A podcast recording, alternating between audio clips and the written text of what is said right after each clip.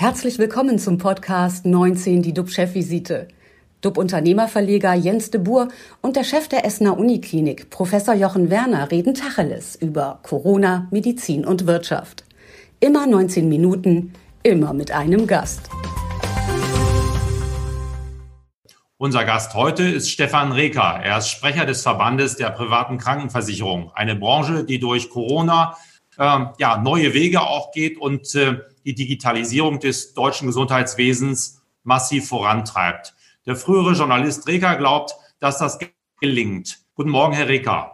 Schönen guten Morgen. Bevor wir mit Ihnen über die Auswirkungen der Pandemie auch auf die private Krankenversicherung sprechen, zurück zu Jochen. Was beschäftigt dich heute und wie sehen denn die aktuellen RKI-Zahlen aus? Ja, es ist Tag 122 im fünften Folgemonat des deutschen Lockdowns. Äh, RKI sagt 9019 Neuinfektionen, das sind 1012 mehr als vor einer Woche. 418 neue Verstorbene wurden gemeldet. Äh, bei uns in Essen ist es so, dass wir die Zahl 70 endlich mal unterschritten haben. Wir versorgen aktuell 69 Covid-19-Patienten stationär, davon 24 auf den Intensivstationen. Sieben Tage Inzidenz, 64, 29 Punkte, fehlen noch bis zur magischen 35. Und äh, unter den verschiedenen Schlagzeilen, auf die ich ja inzwischen gerne gucke, vor einem Jahr, was war da los? Da ist mir aufgefallen eine Schlagzeile, dass in Südkorea bereits am 3.3.2020 das erste Drive-Through-Testzentrum eingerichtet wurde. Ja, und was mich aktuell natürlich beschäftigt, das sind die Beschlüsse der heutigen Ministerpräsidentenkonferenz mit der Kanzlerin. Ich erwarte, dass wir neben dem Aufzeigen einer besonnenen Öffnungsstrategie gerne als Stufenkonzept, wir werden es sehen, auch ein damit verbundenes klares Konzept zum bundesweiten Vorgehen mit Schnelltests mitgeteilt bekommen. Ich hoffe sehr, dass es mit den intensivierten, kostenlosen Schnelltests zweimal wöchentlich ab nächsten Montag dann losgeht. Die strukturierte Einführung von Testungen ist ganz hervorragend, wenn die gelingt.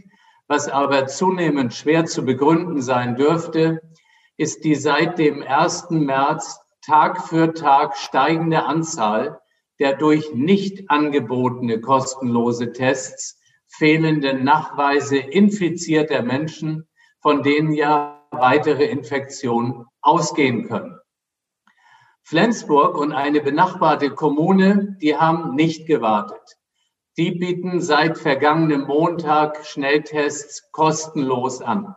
An den ersten beiden Tagen wurden dort bereits 40 unauffällige Menschen positiv getestet. Weiterhin hoffe ich auf eine heutige Vereinbarung, die länger hält als 24 Stunden. Mich erinnert das in den letzten Wochen praktizierte Vorgehen der Politik an ein großes Symphonieorchester, in dem jeder sein Instrument ständig neu stimmt. Wer die Tuba spielt, dürfte offensichtlich sein, Wer dirigiert, ist durch das Amt vorgegeben. Im funktionierenden Orchester schaut jeder Instrumentalist auf die Hände des Dirigenten und übersetzt das, was der Dirigent macht, dann wiederum auf sein Instrument. Und hier treffen die Blicke der Instrumentalisten möglicherweise heute erneut auf eine Raute, zu der es inzwischen eine ganze Reihe von Interpretationen gibt. Auch dass diese spezielle Raute dabei hilft, fahrige Gesten zu verhindern und sich zusammenzuhalten. Dieser Zusammenhalt ist in den vergangenen Wochen sicherlich nicht auf das Orchester übergegangen. Vielleicht aber wird die Raute heute zum Schlüssel des Erfolges. Morgen um diese Zeit wissen wir dann definitiv mehr. Auf jeden Fall freue ich mich jetzt erstmal auf unseren Gast, Herrn Stefan Reker, zur Digitalisierung im Gesundheitswesen. Und zuvor gerne kurz zu dir, lieber Jens, heute nicht der Bogen, sondern vielleicht der Geigenbogen. Was geht dir durch den Kopf? Ja, jetzt komme ich auch mal in den Genuss, ein Instrument zu spielen, was ich überhaupt nicht kann. Also zunächst mal freue ich mich, dass unsere Sendung 19 Chefvisite gesehen und gehört wird. So ist unser Interview mit dem Sylter Bürgermeister Nikolaus Heckel gestern von vielen Medien zitiert worden. Seine Forderung, dass Urlauber auf Sylt einen negativen PCR-Test mitbringen müssten, sorgt für Gesprächsstoff. Heute hat dann auch noch Altkanzler Gerhard Schröder für einen Auftritt zugesagt. Das zeigt, dass die Sendung mit der heutigen heutigen 80. Ausgabe sich so langsam etabliert. Und dafür möchte ich einfach mal allen Dankeschön sagen, die daran so toll mitwirken. Nun zu deiner Frage. Mich beschäftigt das neue Buch von Bill Gates. Titel, wie wir die Klimakrise verhindern. Der Microsoft-Gründer und der reichste Mensch oder einer der reichsten Menschen der Welt hat unternehmerisch Unglaubliches geleistet. Und ähm, jetzt geht es darum, ähm, ja, dass er sein Geld zum Teil auch für wohltätige Zwecke einsetzt und auch den Kampf für, gegen den Klimawandel aufgenommen hat. Dazu schreibt Gates in seinem Buch, dass jedes Problem durch Technologie gelöst werden soll und kann. Und das wird uns, denke ich mal, noch weit beschäftigen. Ähm, wir brauchen also mehr Erfindergeist und äh, Innovationen müssen besser oder müssen mehr kommen, damit wir die Ressourcen schützen können. Das ist auch ein Weg, unsere Gesundheit zu verbessern. Wenn ich mir BioNTech angucke, die in Rekordzeit einen Corona-Impfstoff entwickelt haben, glaube ich, ja, ich hoffe, das wird ein Brustlöser auch für andere Innovationen deutscher Unternehmen oder auch weltweiter Unternehmen, damit wir auch andere Krankheiten durch neue Technologien besiegen können, wie zum Beispiel Krebs. Mit Innovationen im Gesundheitswesen kennt sich unser heutiger Gast sehr gut aus, Stefan Reker. Er ist Sprecher des Verbandes der privaten Krankenversicherer.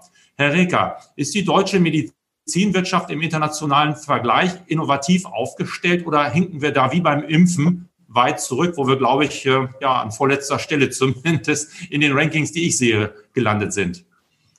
Also nicht nur im Vergleich mit dem Impfen sehe ich uns da ganz positiv aufgestellt, aber ich glaube, die Frage muss man auf zwei Ebenen beantworten. Die erste Ebene ist die konkrete Nutzung der verfügbaren Innovationen für die Patienten. Und in dem Bereich ist Deutschland international absolut führend. Und dafür möchte ich nur ein konkretes Beispiel nennen. Sie haben gerade das Stichwort Krebs genannt. In den letzten drei Jahren sind in Europa 31 Krebstherapien, neu entwickelte Krebstherapien zugelassen worden. Von diesen 31 sind 30 in Deutschland auf dem Markt verfügbar für die Patienten. Das ist mehr als in jedem anderen Land. Nur zum Vergleich, die Schweiz hat 27 Estland, was ja bei Digitalisierung uns oft als Vorbild hingestellt wird, sechs dieser 31 Krebstherapien. Deutschland hat 30, mit weitem Abstand vor dem EU-Durchschnitt. Ähm, auch das Tempo, mit dem diese Innovationen bei unseren Patienten ankommen, ist international führend. Die, diese neuen Krebsmedikamente haben nur 82 Tage gebraucht von der Zulassung, bis sie in Deutschland verfügbar waren. Der Durchschnitt der EU sind 450 Tage. Also der EU-Durchschnitt ist fünfeinhalb Mal so lange. In den Niederlanden, in Niederlanden dauert es doppelt so lange und in der Schweiz fast viermal so lange, bis die Präparate verfügbar sind. Also auf dieser Ebene ist Deutschland, glaube ich, in der Versorgung seiner Patienten mit Innovationen verdammt gut aufgestellt. Die zweite Ebene Ihrer Frage geht dann mehr auf die Frage Forschung und Entwicklung und Produktion von Innovationen. Und da, glaube ich, haben wir natürlich Licht und Schatten. Sie haben das Beispiel BioNTech, das ein sehr leuchtendes Beispiel ist, genannt. Es gibt natürlich auch weniger erfolgreiche Beispiele aus dem Pharma-Standort Deutschland. Wir sind nicht mehr die Apotheke der Welt, wie wir es im letzten Jahrhundert mal waren. Ich glaube, da muss Deutschland aufpassen, dass es als Forschungs- und Pharma-Standort Anschluss behält. Aber auf der anderen Seite, auch da gibt es viel Licht. Wir haben ganz viele Weltmarktführer, viele Hidden Champions im Bereich Medizintechnik die irgendwo auf dem Plattenland völlig unscheinbar absolut weltweit führende Technologie äh, produzieren. Vieles wird wahrscheinlich bei Ihnen, Herr Professor Werner, in der Klinik angewendet davon und äh, ich hoffe, Sie können das bestätigen. Also insofern glaube ich, ähm, für ein Gesamtfazit etwas mehr Licht als Schatten. Jetzt haben wir ja zum Beispiel die Videosprechstunden, ein digitales Angebot, was jetzt in der Pandemie stärker denn je genutzt wird. Gibt es weitere Beispiele dafür, wo der normale Mensch, der normale Patient davon profitiert? Diese Videosprechstunde ist ein sehr schönes Beispiel, das ich auch sozusagen in eigener Sache gerne erzähle, weil wir uns als private Krankenversicherer ein bisschen auf die Fahne schreiben, dass wir Türöffner für Innovationen sein möchten in Deutschland. Das ist unser Anspruch. Bei der Videomedizin, Videosprechstunde haben wir diesen Anspruch nachweislich gut erfüllen können. Mir hat die Gründerin der ersten Videomedizin-Plattform in Deutschland, die inzwischen heute, glaube ich, Marktführer ist, erzählt, dass sie ohne die Unterstützung der privaten Krankenversicherer, die von Anfang an das für ihre Patienten erstattet haben, sie den Marktzugang in Deutschland wohl nicht geschafft hätte. Und dass sie ihn geschafft hat, schon vor einigen Jahren, war natürlich jetzt ein Segen in der Corona-Krise, wo jetzt auch alle gesetzlich Versicherten diesen Anspruch haben. Es wird auch für sie erstattet und die Technologie und die entsprechenden Plattformen sind und waren schon auf dem Markt. Also ein positives Beispiel, wie Innovation eben durch den Wettbewerb in Deutschland auch vorangebracht wird, schneller als in anderen Ländern.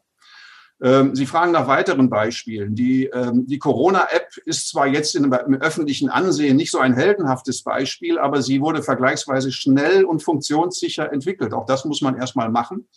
Und sie zeigt uns ja jetzt exemplarisch, was sich alles noch verändern muss, um diese digitalen Chancen besser nutzen zu können. Ich will jetzt nicht das abgegriffene Stichwort Datenschutz nennen, aber natürlich spielt es eine Rolle, ich wage die Prognose, dass diese Corona-Pandemie ein Turbolader sein wird für Digitalisierungsprojekte in Deutschland, weil wir jetzt alle knallhart erleben, wo es noch hakt. Und ich bin sicher, das werden wir mit Hochdruck während und hoffentlich auch nach der Pandemie äh, weiter vorantreiben. Und wir werden vielleicht uns dankbar daran erinnern, dass wir eine, ein Innovationsturbo gehabt hatten in diesem Jahr 2021.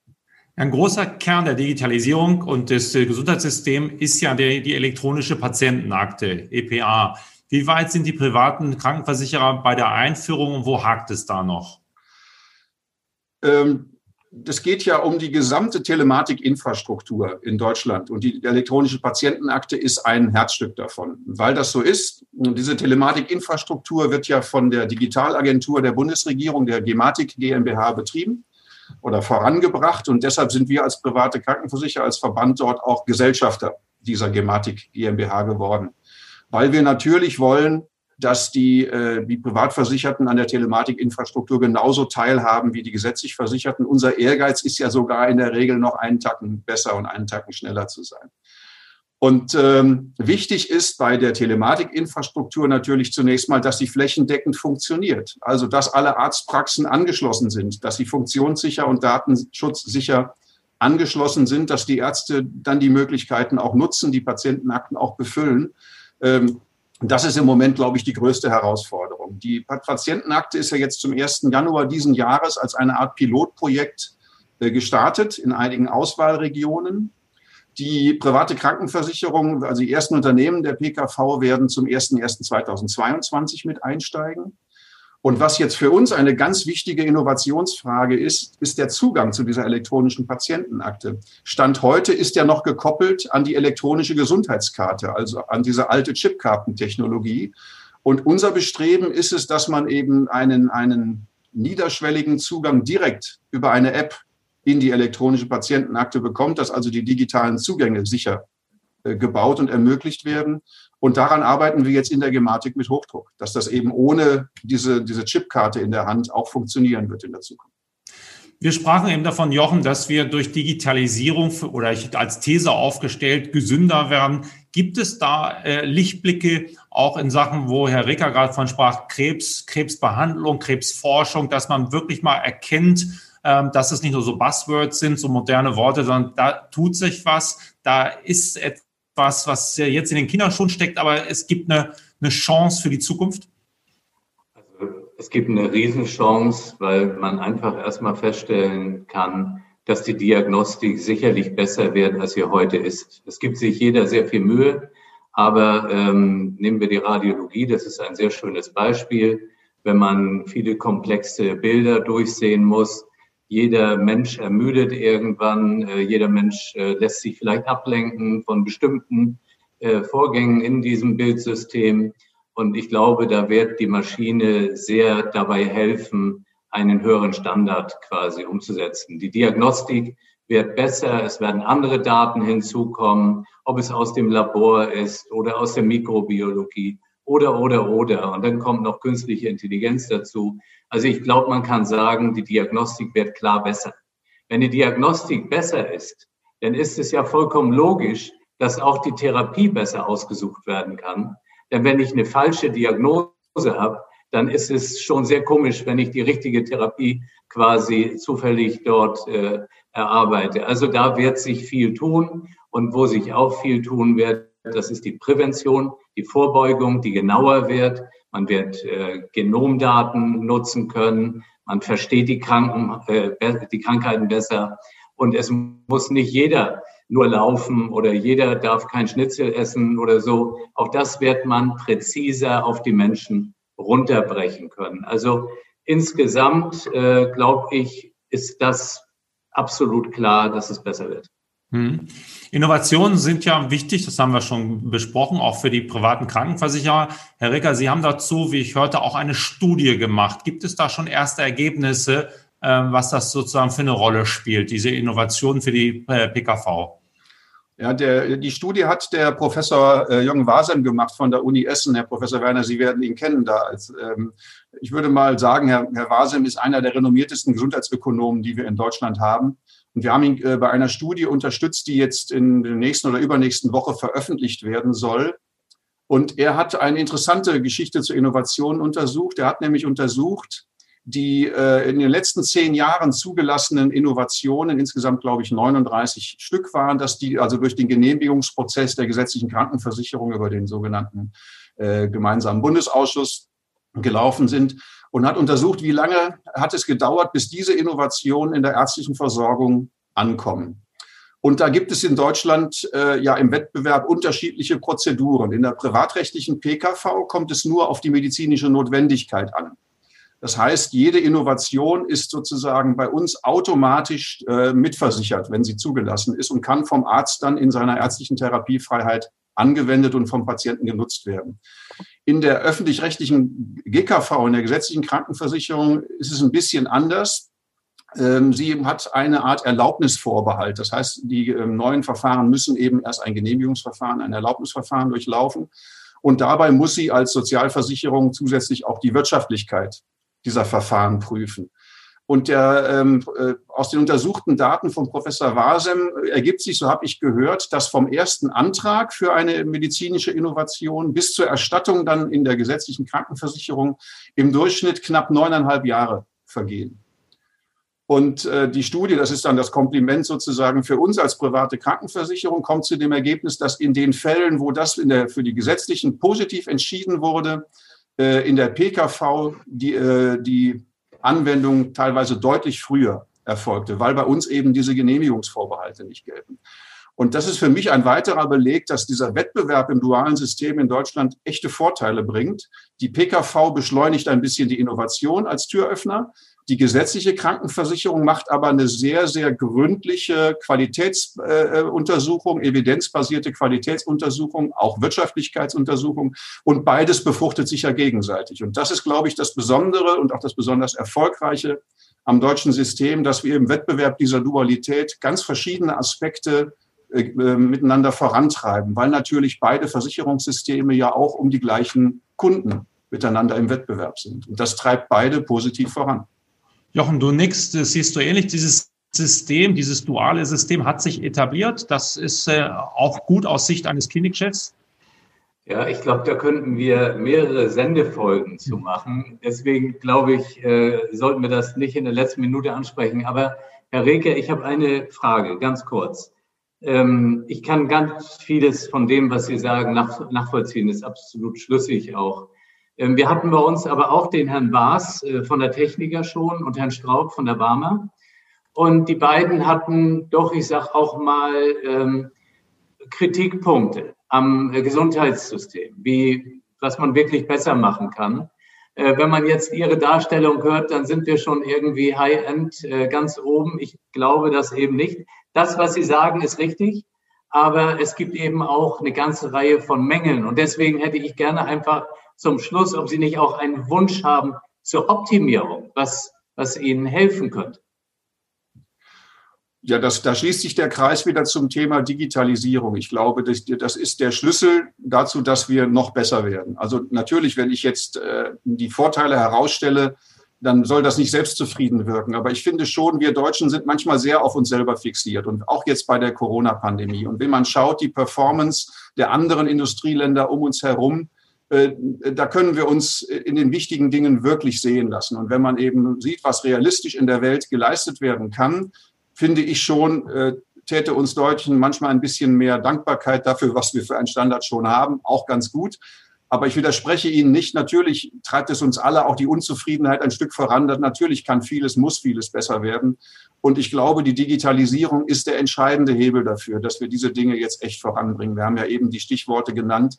Und ich bin sehr zuversichtlich, dass äh, nachdem das lange gedauert hat in Deutschland mit der digitalen Infrastruktur im Gesundheitswesen, äh, dass jetzt eine Phase erreicht ist, in der die Gematik es wirklich schafft, den Sprung nach vorne zu machen, gemeinsam mit allen Partnern auf der Seite, Versicherungsseite und auf der Leistungserbringerseite. Also ich bin da ganz zuversichtlich. Natürlich gibt es da auch weiter Reibepunkte und jeden Tag Konflikte. Das ist ganz normal. Aber ich glaube, wir sind da in einer neuen Phase nach vorne. Dann halten wir es doch wie so eine große Baumarktkette oder so, sagt, es gibt viel zu tun, packen wir es an. 19 Minuten sind leider vorbei. Vielen Dank, Stefan Reker. Unser Talkgast am Donnerstag ist Dr. Bernd Altusmann. Er ist Vizeministerpräsident von Niedersachsen und Wirtschaftsminister dort. Mit dem CDU-Politiker können wir ganz aktuell diskutieren, was Kanzlerin und Ministerpräsidenten heute beschließen werden. Bleiben Sie alle gesund, klicken Sie rein. Wir freuen uns auf Sie. Tschüss aus Hamburg. Und aus Essen. Tschüss. Danke. Das war 19 die DUB-Chefvisite als Podcast. Die Videos dazu gibt es auf watz.de und auf dub-magazin.de.